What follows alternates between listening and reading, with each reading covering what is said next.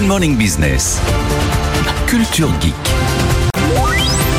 L'IA est tombée sur un os, ou plutôt sur un champignon. L'IA ne sait pas reconnaître les champignons. Bah, c'est un peu la kryptonite de l'intelligence Faut pas les artificielle. manger, euh, après, Bah, c'est ça, parce qu'on en rigole, mais ça peut être très très dangereux. C'est-à-dire que l'IA qui est si puissante, dont on nous vante les mérites pour détecter une micro-tumeur sur un IRM ou un scanner, eh ben, elle a beaucoup plus de mal à reconnaître un bolet d'une amanite tumouche. Et c'est pas moi qui le dis, c'est l'ANSES, c'est l'agence de sécurité sanitaire qui met en garde contre, vous savez, toutes les applications, ce qu'on pourrait appeler les Shazam des champignons, c'est-à-dire des applications qui utilisent de l'intelligence artificielle et qui vont, à partir d'une simple photo prise avec votre smartphone, eh bien, identifier n'importe quelle espèce de champignon. Ça, c'est en théorie, sauf qu'une fois sur deux, ces applications, elles se plantent. Aïe. Donc c'est un petit peu dommage. Donc elles sont entraînées, c'est des algorithmes hein, avec des centaines de milliers d'images. On leur a appris que tel champignon, telle image, ça correspondait à, à, je sais pas moi, un, un agaric des forêts qui est parfaitement comestible et l'autre à une amanite phalloïde qui est potentiellement mortelle. Sauf que régulièrement, ça ne fonctionne pas. Moi, j'ai eu l'occasion d'en tester quelques-unes et c'est vrai que même sur les champignons de Paris, c'était c'était pas trop sûr. Donc euh, pour les champignons mortels,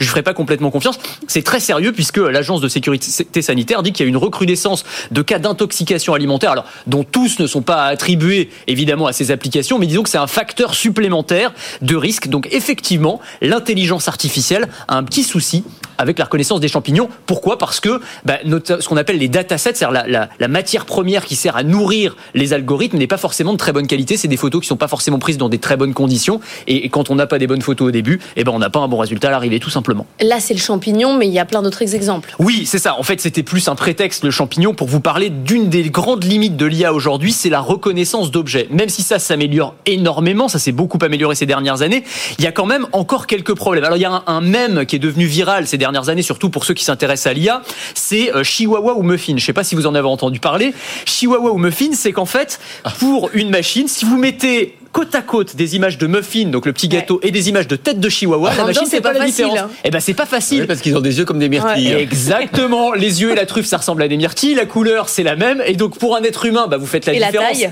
Et la Ouais. taille aussi. Alors que pour une machine, c'est très compliqué.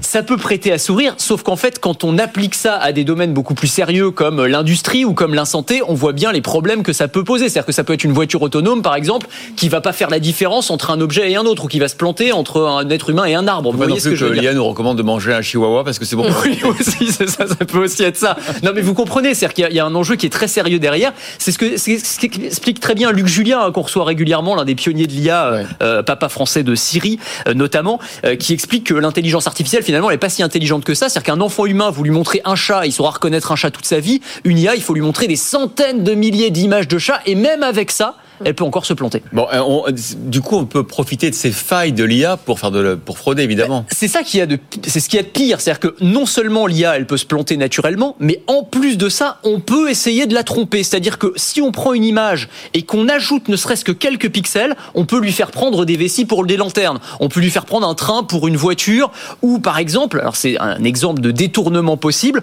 vous prenez un panneau stop par exemple, vous ajoutez quelques petits stickers, donc des petits pixels supplémentaires à l'image, et pour une voiture autonome, eh ben ce panneau stop, en fait, ça va être un panneau euh, limité à 130 km/h. Ah Ce oui. qui- vous Ah, c'est imaginez, ouais. voilà le- le- l'enjeu que ça peut représenter, c'est qu'il y a des hackers, des cybercriminels qui pourraient très bien exploiter ces vulnérabilités-là pour ensuite faire toutes sortes de choses euh, malveillantes. Donc voilà, encore une fois, derrière ces exemples très euh, triviaux que je vous ai donnés, il y a des enjeux qui sont extrêmement sérieux. Allez, retournez manger vos pickles, Anthony.